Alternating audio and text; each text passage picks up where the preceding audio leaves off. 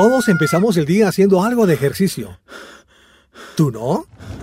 Claro que sí. Todos los días corres para el trabajo, una cita médica, un viaje, una reunión. Y necesitas sacar el momento para interactuar con lo más importante del día.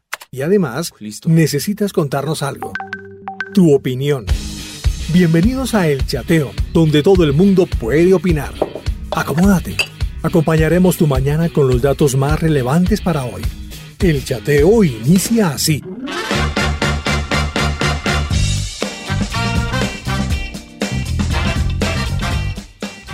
Bien conectados todos, hoy en este chateo saludamos a nuestros oyentes, a esos chateadores que nos escriben, que nos envían siempre sus mensajes, nos reportan en las redes sociales. Aquí estamos a través de la app Roca Estéreo, pero también a través de la página web www.rocaestereo.com. Hoy es jueves 23 de abril y ¿qué se celebra? Se celebra el Día Internacional del Libro, pero también es el Día Mundial del Idioma Español. El origen del Día del Libro se remonta a 1926. Se elige así esta fecha porque se recuerda a Miguel de Cervantes Saavedra, recuerda, eh, quien escribió Don Quijote de la Mancha porque él falleció en 1616 en ese año, un 23 de abril. Pero también falleció Shakespeare, un 23 de abril. Inca Garcilaso de la Vega. Eh, una fecha también como estas nacieron otros escritores eminentes y por eso se decidió en el año 1926 se decide así eh, festejar el 23 de abril como el Día Internacional, del Libro, pero también el Día Mundial del idioma español. Y quiero iniciar con esta frase eh, precisamente de Miguel de Cervantes Saavedra. El que lee mucho y anda mucho, ve mucho y sabe mucho. Así iniciamos el chateo con Christopher y Here I Am. Estás oyendo el chateo.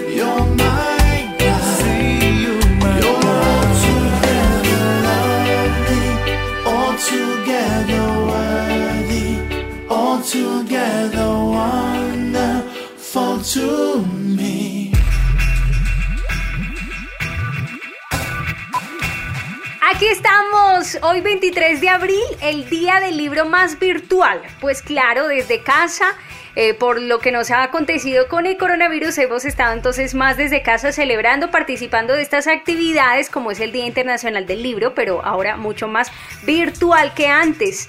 Es el tiempo también para leer aquello que usted compró desde los primeros meses del año o en enero, pues es el momento para que desempolve eh, lo que tiene ahí en la biblioteca y empiece a leer. Hay razones varias para esta celebración, una de ellas precisamente es fomentar la lectura. Eh, también es para defender y proteger la industria editorial y los derechos de autor. Eh, también el hecho de la lectura es que nos ayuda a corregir nuestra ortografía, para muchos orografía, entonces hay que cambiar las construcciones gramaticales que son incorrectas, el uso de extranjerismos, etcétera, que todo esto finalmente deteriora el idioma. Por eso, es un día así especial para fomentar todo esto y queremos preguntarles a nuestros oyentes cuál es su libro preferido para esta época, en este tiempo, que usted eh, ya leyó o está leyendo o quiere leer, quiere comprar, cuéntenos. Esta fecha eh, es pues internacional, ¿verdad? Pero hay algunos países que la celebran en otras fechas. Específicamente, Reino Unido o Irlanda eh, celebran el World Book Day, el Día Mundial del Libro, cada primer jueves de marzo. En Uruguay lo celebran, celebran su Día Nacional cada 26 de mayo fecha en la que se creó la primera biblioteca pública nacional y por eso lo hicieron en esa fecha. Paraguay, por su parte, festeja el Día del Libro Paraguayo el 25 de junio. Ahí les cuento, son algunos países que pues se salen de esta fecha, hoy como tal, el Día Mundial del Libro, pero también de el idioma español. Desde el 2001 eh, se empieza a elegir una ciudad como la capital mundial del libro. Esto lo inauguró Madrid, eh, fue un 23 de abril hacia el 2001 cuando ellos se encargaron de inaugurar esta representación y les conllevó a realizar actividades varias, actividades literarias durante todo el año y desde ahí entonces empezó a elegir una ciudad eh, como tal para celebrar este Día Internacional del Libro y se le llama así la capital mundial del libro. Entonces, después de Madrid empezó ciudades como Alejandría, Montreal, Ámsterdam. En el año 2019 ostentó este título Sharjah de los Emiratos Árabes y este año la ciudad elegida era Kuala Lumpur, em, la capital de Malasia, Lumpur, pero el programa de actividades pues obviamente suspendido por el tema del coronavirus, pero sí que hay actividades a nivel em, digital.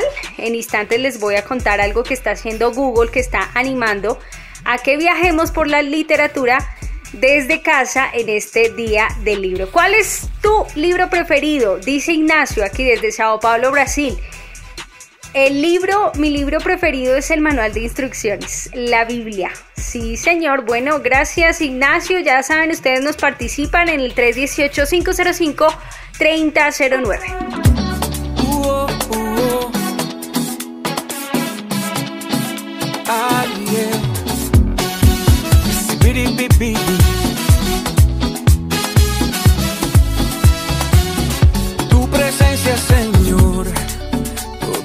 para mí. Fuerte me late el corazón cuando llegas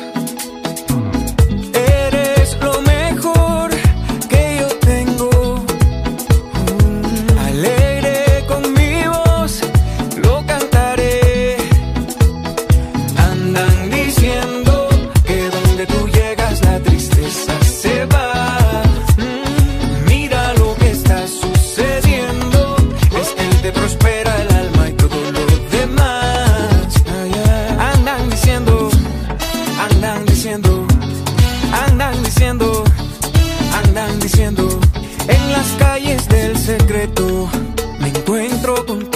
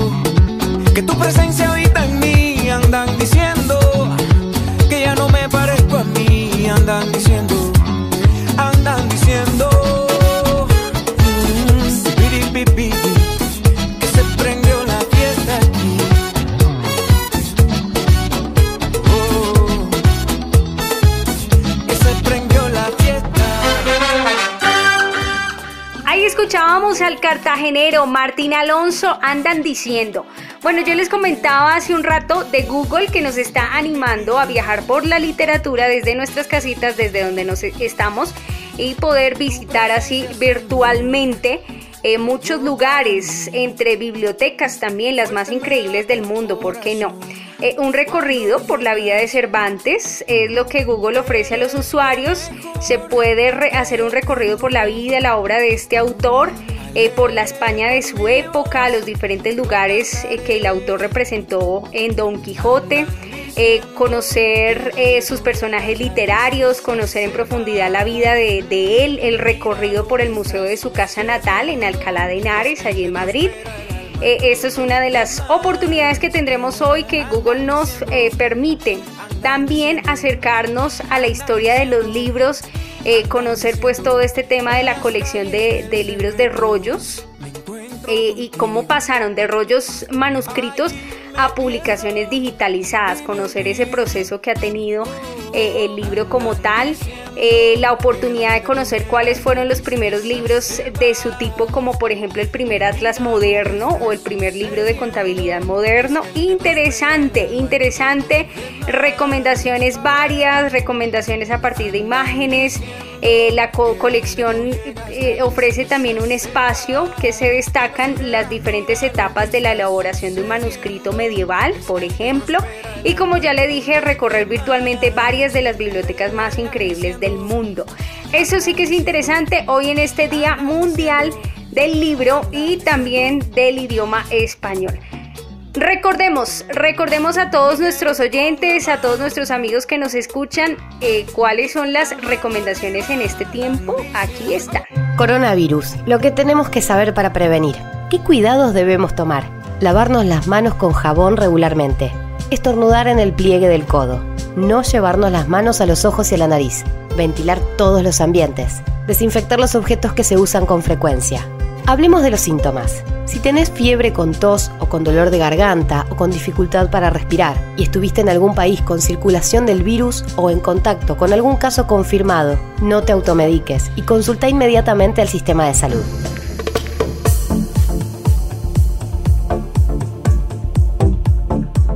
Nuestros oyentes participando, siguen acá escribiendo. Desde Las Vegas está Sergio, dice que su libro preferido para este tiempo es la Biblia, primero que todo, sí, y que acaba de terminar de leer Reta tu vida de José Fernández. Ah, interesante.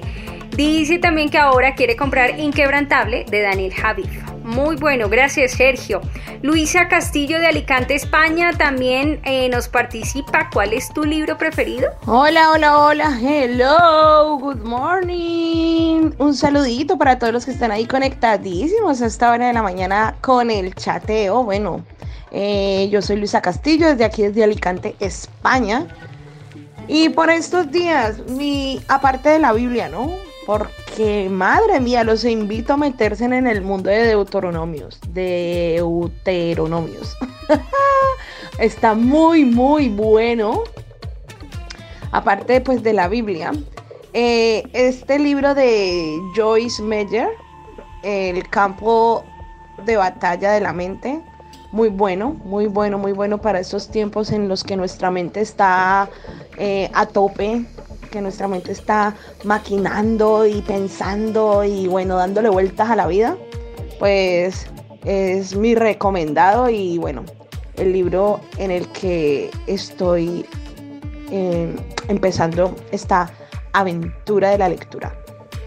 Así que bueno chicos, eh, un saludito, que Dios los bendiga, ánimo, esfuércense, sean valientes, eh, sean agradecidos y compartirles una frase que me estuvo eh, martillando en la cabeza, eh, que la escuché y me pareció genial. Y es que no nos enfoquemos ahora en lo que no tenemos, en el problema, en lo que nos falta, sino que hagamos lo que podemos con lo que tenemos, en donde quiera que estemos. Haz lo que haz todo lo que puedes con lo que tienes en donde estés. Esa es mi frase que les quería regalar. Haz todo lo que puedes con lo que tienes en donde estés. Y así, eh, pues, eh, podemos dispersar un poquito como esa, esa necesidad de estar pensando en lo que no tenemos. Chicos, un besito, que Dios los bendiga y bueno, ánimo, ánimo. Muy buena recomendación, Luisa, gracias. Sí, porque en este tiempo la ansiedad, la preocupación, el miedo, todo eso se quiere adueñar de nuestras mentes. Y ahí es donde debemos educar nuestra mente, ¿cierto? Con la palabra de Dios cuando dice, yo tengo la mente de Cristo, yo tengo la mente de Cristo. El usted, em, por eso les decía, eh, tener sus versículos, esos pasajes, esas promesas, tenerlas de manera visible. Eh, algunos hacen cuadros con ellas, las tienen en lugares eh, visibles para estar declarando la palabra de Dios. Eso es importante, eso se los decía hace unos días, porque nuestra mente lo necesita. Bueno, en instantes después de, la, de una canción que escucharemos aquí de Lucia Parker, en instantes les tengo aquí unas recomendaciones de Santiago Roncagliolo. Él es escritor peruano, novelista, periodista, guionista, dramaturgo, traductor, bueno, en fin. Ha sido galardonado con el premio Alfaguara de, novela en el año 2006 y otros premios más. Eh, la BBC deja un registro muy importante, una entrevista que eh, le hacen donde eh, él nos hace, nos deja unas recomendaciones importantes para aquellas personas que quieren escribir, que quieren eh, tener su primera novela, hacer su primer escrito, qué, hay que hacer, cuáles son los consejitos, si usted quiere pues lanzarse por este tema y como experimentar o sabe que tiene ese talento pero no lo ha hecho, bueno, vendrán unos consejos, nosotros le haremos aquí las preguntas, él nos responde, eso será en instantes.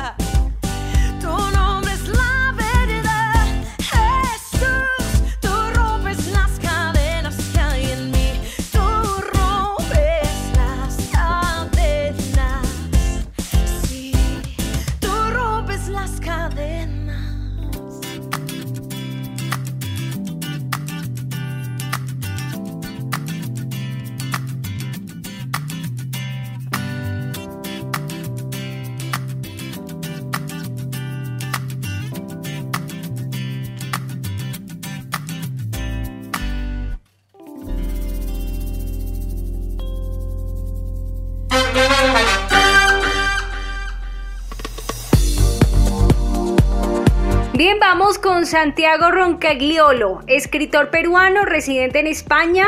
Eh, algunos consejos prácticos, como ya le decía, para aquellos que quieren saber cómo escribir un libro. ¿Cómo empezar? ¿Cómo iniciamos, Santiago? Yo personalmente siempre parto de imágenes, momentos y eh, instantes que me han impactado mucho, ¿no? Em, una novela como, como La pena máxima mm, surgió de historias que me contaron muchos años después sobre cómo, era, cómo había sido mi infancia, los primeros años en que mi padre estaba perseguido y la policía llamaba a medianoche a hostigar a mi madre y a decirle, sabemos dónde está tu marido, ya sabemos dónde, dónde encontrarlo. O arrestaban a, primos, a hermanos, a gente de la familia para sembrar pánico. Eh, y esas historias me impactaron mucho.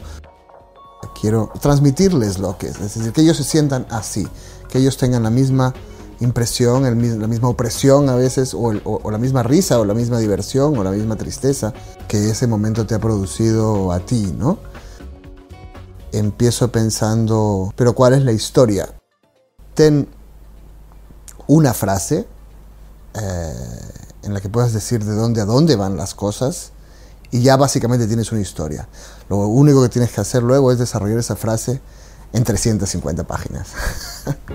¿Y cómo lo hago? Creo que hay tres elementos en la carrera de todo escritor. Ah, el trabajo, el talento y la suerte también. Pero en tus manos solo está el trabajo. Luego, no puedes decidir ser un genio, no puedes decidir tener suerte. Puedes decidir trabajar más, intentarlo más, seguir explorando. Si realmente te apasiona escribir, ah, te va a gustar hacerlo. Eh, si y si no eres capaz de trabajar mucho, soportar rechazos editoriales, saber que no necesariamente todo el mundo te va a hacer caso con tu primer libro, saber que es posible que tu primer libro sea bastante malo, sería lo normal. Si no eres capaz de saber eso, mm, lo más probable es que nunca te interesó tanto esto, ¿no? Nunca fue tu vocación. ¿Cómo sé si lo que estoy escribiendo es bueno? Lo más desesperante de ese trabajo es que nunca sabes que si lo que estás haciendo es muy bueno o es muy malo. Tú confías tiene que gustar a ti en primer lugar. Si no te gusta a ti, es malo. Pero si te gusta, a lo mejor también es malo. Eh, lo que está claro es que puede eh, gustarte a ti, estar bien y no necesariamente gustarle a todo el mundo. Ok, bueno, eso es importante. ¿Y, ¿Y, cómo te fue con tu primera novela? Cuéntanos. Mi primera novela fue rechazada en 14 editoriales de cuatro países hasta que tuve que admitir que era mala que yo no era un genio incomprendido, era una pésima novela, pero por haber escrito esa pésima novela que nunca se publicó, pude escribir otra que salió un poco mejor y que fue rechazada con menos énfasis, pero tampoco se publicó. Eh, pero pude escribir otra que sí se publicó. Y, eh, y con este oficio y con esta insistencia por, por escribir, eh, seguí escribiendo y, ganando oficio, ¿no? Hay momentos en que te preguntas para qué, sobre todo al principio, porque lo más difícil es publicar el primer libro, entonces te preguntas por qué sigo escribiendo si nadie quiere publicarme. y luego te das cuenta de que mm, a ti lo que te gusta es escribir. Seguiré escribiendo aunque nadie me publique eventualmente, ¿no? No, es algo que puedas escoger, es más como una enfermedad que como una vocación. Pero mm, si te publican ah, y, puedes mostrar tu trabajo, es posible que haya gente a la que le guste, es posible que lo compran o que tengas buenas críticas y causes interés y, y tendrás más posibilidades de hacer un siguiente libro. ¿no? ¿Cómo puedo crear personajes? Tengo un truco que usan muchos escritores. Y más que un truco es, algo inevitable. Mi protagonista siempre soy yo. Lector, tus personajes deben tener emociones. Ellos mismos. Y las únicas que tienes son las tuyas. Solamente puedes trabajar con tus propias emociones y hacer personajes que te parezcan humanos. Más que algo que se pueda resumir entre reglas, esto implica empatía, yo creo. Escuchar a la gente. Y conforme vas escuchando a la gente a tu alrededor, sobre todo a la gente que vive cosas muy distintas que tú, eh, vas aprendiendo de la naturaleza humana en general. Y, una persona que sabe de la naturaleza humana es una persona que puede retratar humanos, que puede crear unos pequeños copias a escala de los seres humanos que llamamos personajes en la literatura y hacer que cuando otras personas los lean sientan que sus emociones son, son, son de ellos, de los lectores, que, que las cosas que ellos viven son cosas que el lector también ha vivido de un modo u otro. Bueno, algo que sabemos también que ocurre y puede ocurrir en un, escritor es el tema del bloqueo. ¿Cómo evito un bloqueo? Eh, es como ir al gimnasio. Al otro día se te hará más difícil realmente volver a escribir. Y si dejas que eso pase, al otro día se te más difícil. Y no es que tengas que escribir con mucha prisa, pero es importante escribir con cierto ritmo para tener en mente siempre todos los elementos, todas las... Ah, conexiones, todos los pequeños detalles de la, de, la historia, ¿no? Para que un personaje no tenga incoherencias o, o sea un tipo depresivo en un capítulo y de repente sea un señor muy alegre en el otro capítulo porque te has olvidado de ciertos detalles de su carácter. Eh, entonces trato de siempre tener presente la novela y siempre dedicarle un tiempo, que además son las primeras horas del día, a la novela. Cuéntanos, ¿cuál es el error más común a la hora de escribir? la mayor parte de los escritores quieren ser otro escritor, sobre todo cuando empiezan, cuando empezamos. No estamos muy seguros de nuestras propias habilidades, pero sí estamos seguros de a qué escritor admiramos y entonces tendemos a querer escribir como él. Yo quiero ser Philip Roth, yo quiero ser Paul Auster, yo quiero ser Martin Amis, yo quiero ser este, y entonces voy a hacer las cosas como este. Ah, pero solo hay un Philip Roth, solo hay un Paul solo hay un Martin Amis.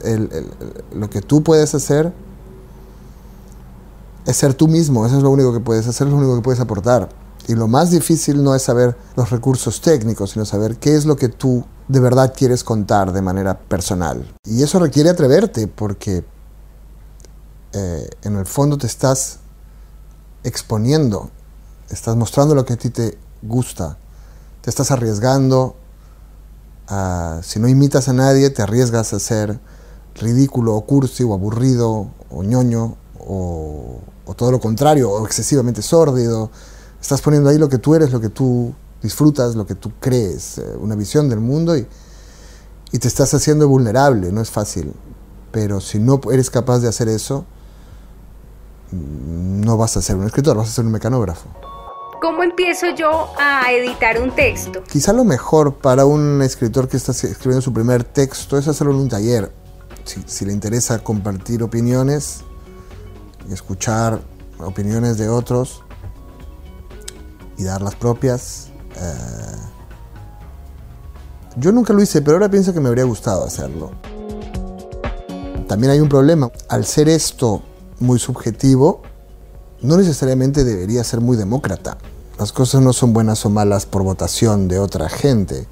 Si lo que haces es radicalmente diferente, como ha ocurrido muchas veces en la historia de la literatura, es posible que la primera reacción de todo el mundo sea decirte que es un desastre. Algo muy importante, Santiago, es cómo y cuándo elijo el título de mi novela. Hay tantas cosas mezcladas que en realidad el título es solamente una manera de dirigir la atención hacia algunas de ellas y de que y para eso ya tienes que tener claro hacia dónde quieres dirigir la, atención y qué quieres eh, subrayar. El título es una especie de subrayado de una novela que no es subrayable, son, es un universo de cosas eh, ocurriendo juntas. Bueno, y para cerrar, ¿cómo escribo un buen final? Un buen final es el final en el que termina la transformación de los personajes. Porque el lector también al leerlo, debe haberse transformado en menor medida y a su pequeña manera en una persona distinta que, de la que era cuando comenzó el libro. Eh, si al final eh, los protagonistas de la historia no han cambiado en nada, es que todavía no sabes cuál es el final de tu historia. Genial, interesantes consejos. Bueno, ahí estaban los consejos de un profesional en el área. Ahí está para los que quieren comenzar entonces a escribir. Este domingo, recuerda, este domingo estaremos con toda la familia conectados el Ministerio Roca en tu casa.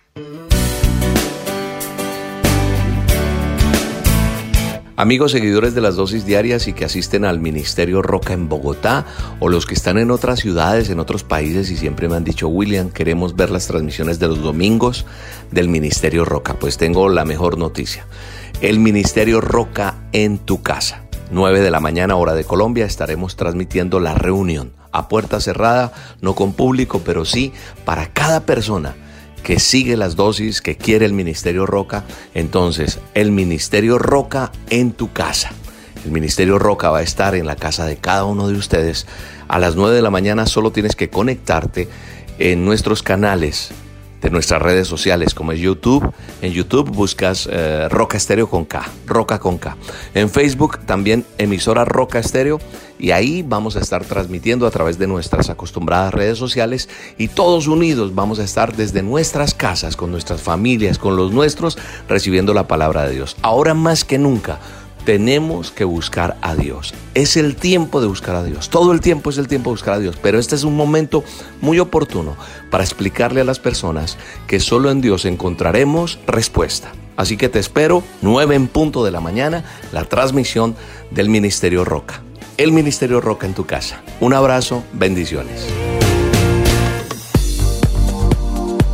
Bueno, ahí está. Recuerde que también a través de este espacio la emisora se enlazará a esta señal en vivo, esta transmisión que hacemos desde YouTube, desde todas nuestras plataformas eh, digitales eh, a nivel visual como es YouTube, como es Facebook, pero nosotros nos conectaremos también a esa señal, nos vamos a enlazar, usted por medio de la emisora aquí conectado con nosotros podrá disfrutar de ese tiempo este domingo a las 9 de la mañana como ya lo escuchó. Está desde Soacha, Cundinamarca. Allí está participando nuestro amigo Oscar. ¿Cuál es tu libro preferido en este tiempo, amigo? Buenos días, amigos del chateo. Buenos días y feliz eh, jueves, como dicen por ahí, jueves. Eh, buenos días, Brendita, y a todos los oyentes de Roca Stereo. Eh, libros, pues eh, yo pues no soy tan amante a libros. Mm, no, casi nunca me ha gustado leer libros, pero recientemente no lo leí, escuché un audiolibro eh, que me pareció muy interesante. Se llama Una vida con propósito.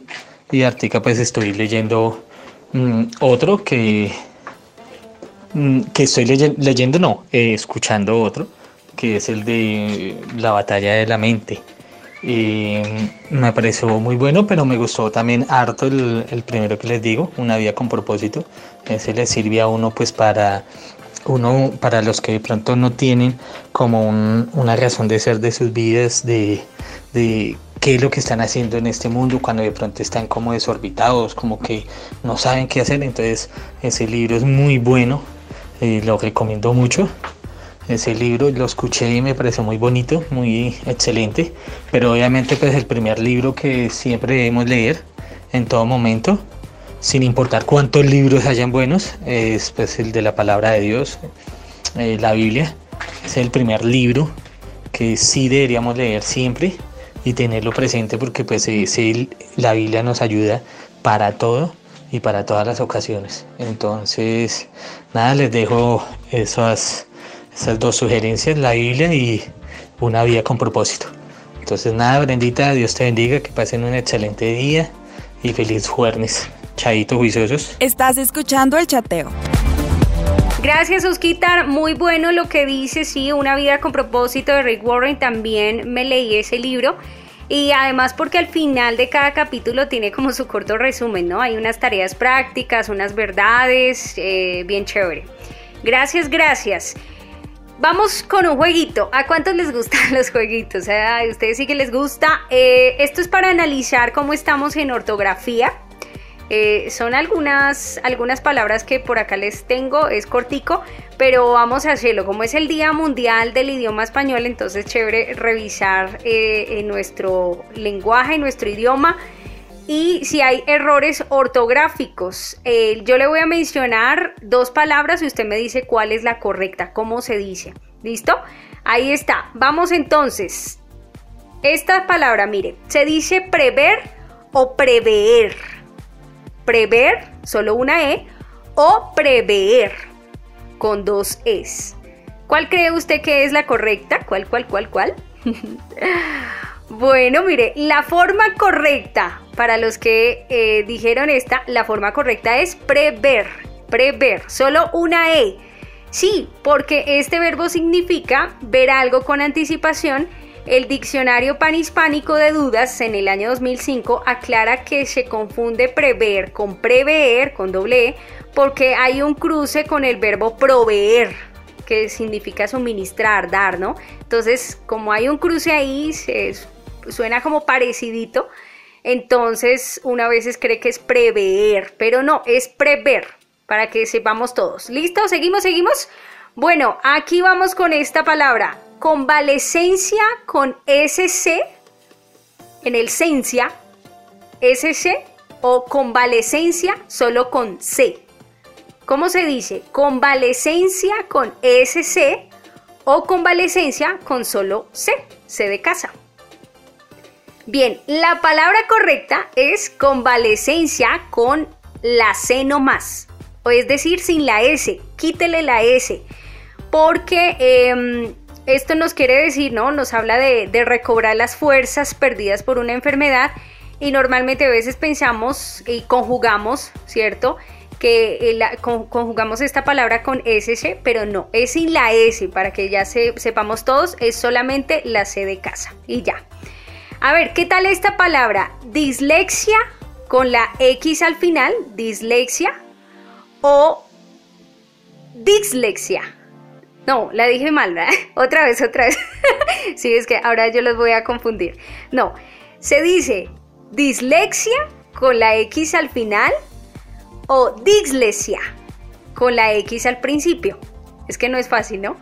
Entonces, dislexia con la X al final y está la fuerza al final, ¿no? Dislexia o dislexia con la X al principio. ¿Cómo se dice? Bien, la correcta es dislexia. ¿Por qué? Porque esto es una dificultad, ¿no? Lo que refiere es una dificultad en el aprendizaje de la lectura o la escritura y frecuentemente está asociada con trastornos de la coordinación motora. Usted colocarle la X al principio le estaría dando fuerza al principio y sonaría dis, dislexia. Y no, no es así. Entonces, ya sabemos, tenemos una más y viene otra. Esta es para saber si es con H o sin H. La palabra exorbitante. ¿Esa palabra es con H o sin H? ¿Usted qué dice? ¿Qué dice? ¿Qué dice? ¿Qué dice? Bueno, la palabra correcta es sin H, exorbitante sin H, que quiere decir exagerado o excesivo. Bueno, ahí está. ¿Qué tal? ¿Cómo les pareció este jueguito? Espero que les haya gustado, que hayamos aprendido. Eh, un poquito en este Día Mundial donde celebramos el Día Mundial del Libro, agradecidos por la lectura, agradecidos por tantos autores, ¿no? Que nos han bendecido, que Em, a través de, lo que expresan, a través de esas inspiraciones, pues eh, ha llegado a nuestro corazón enseñanzas. Como decía el escritor hace un momento y, aprendíamos, eh, el resultado, el mejor em, resultado que puede tener cada escritor es que la persona quien le leyó al final termine siendo otra o termine, eh, termine em, aprendiendo algo, ¿cierto? Termine con con una nueva manera de ver las cosas. Ese es el mayor resultado. Por eso es que sabemos que el autor de autores pues es nuestro papá Dios, quien se ha inspirado, quien nos ha dejado el mejor de los libros que es su palabra y cómo nos cambia, cómo nos transforma. ¿sí? Ese es el, el ejemplar, pero ese es eh, un punto ideal para todas las personas que, que, que quieren escribir, pues debes buscar la manera de lo que expresas, lo que dices, pues llegue a que otra persona, la que te está leyendo, pues definitivamente sea cambiada, definitivamente eh, tenga algo por aprender, ¿no? Una buena enseñanza. Así que hoy estamos muy agradecidos por todo esto. Gracias a ustedes, a nuestros oyentes por conectarse. Les dejo con un tema musical que lo sepa la calle, es de la agrupación Lead. Se une también a los mexicanos Un Corazón. Que lo sepa la calle. Un abracito. Chao, chao. Se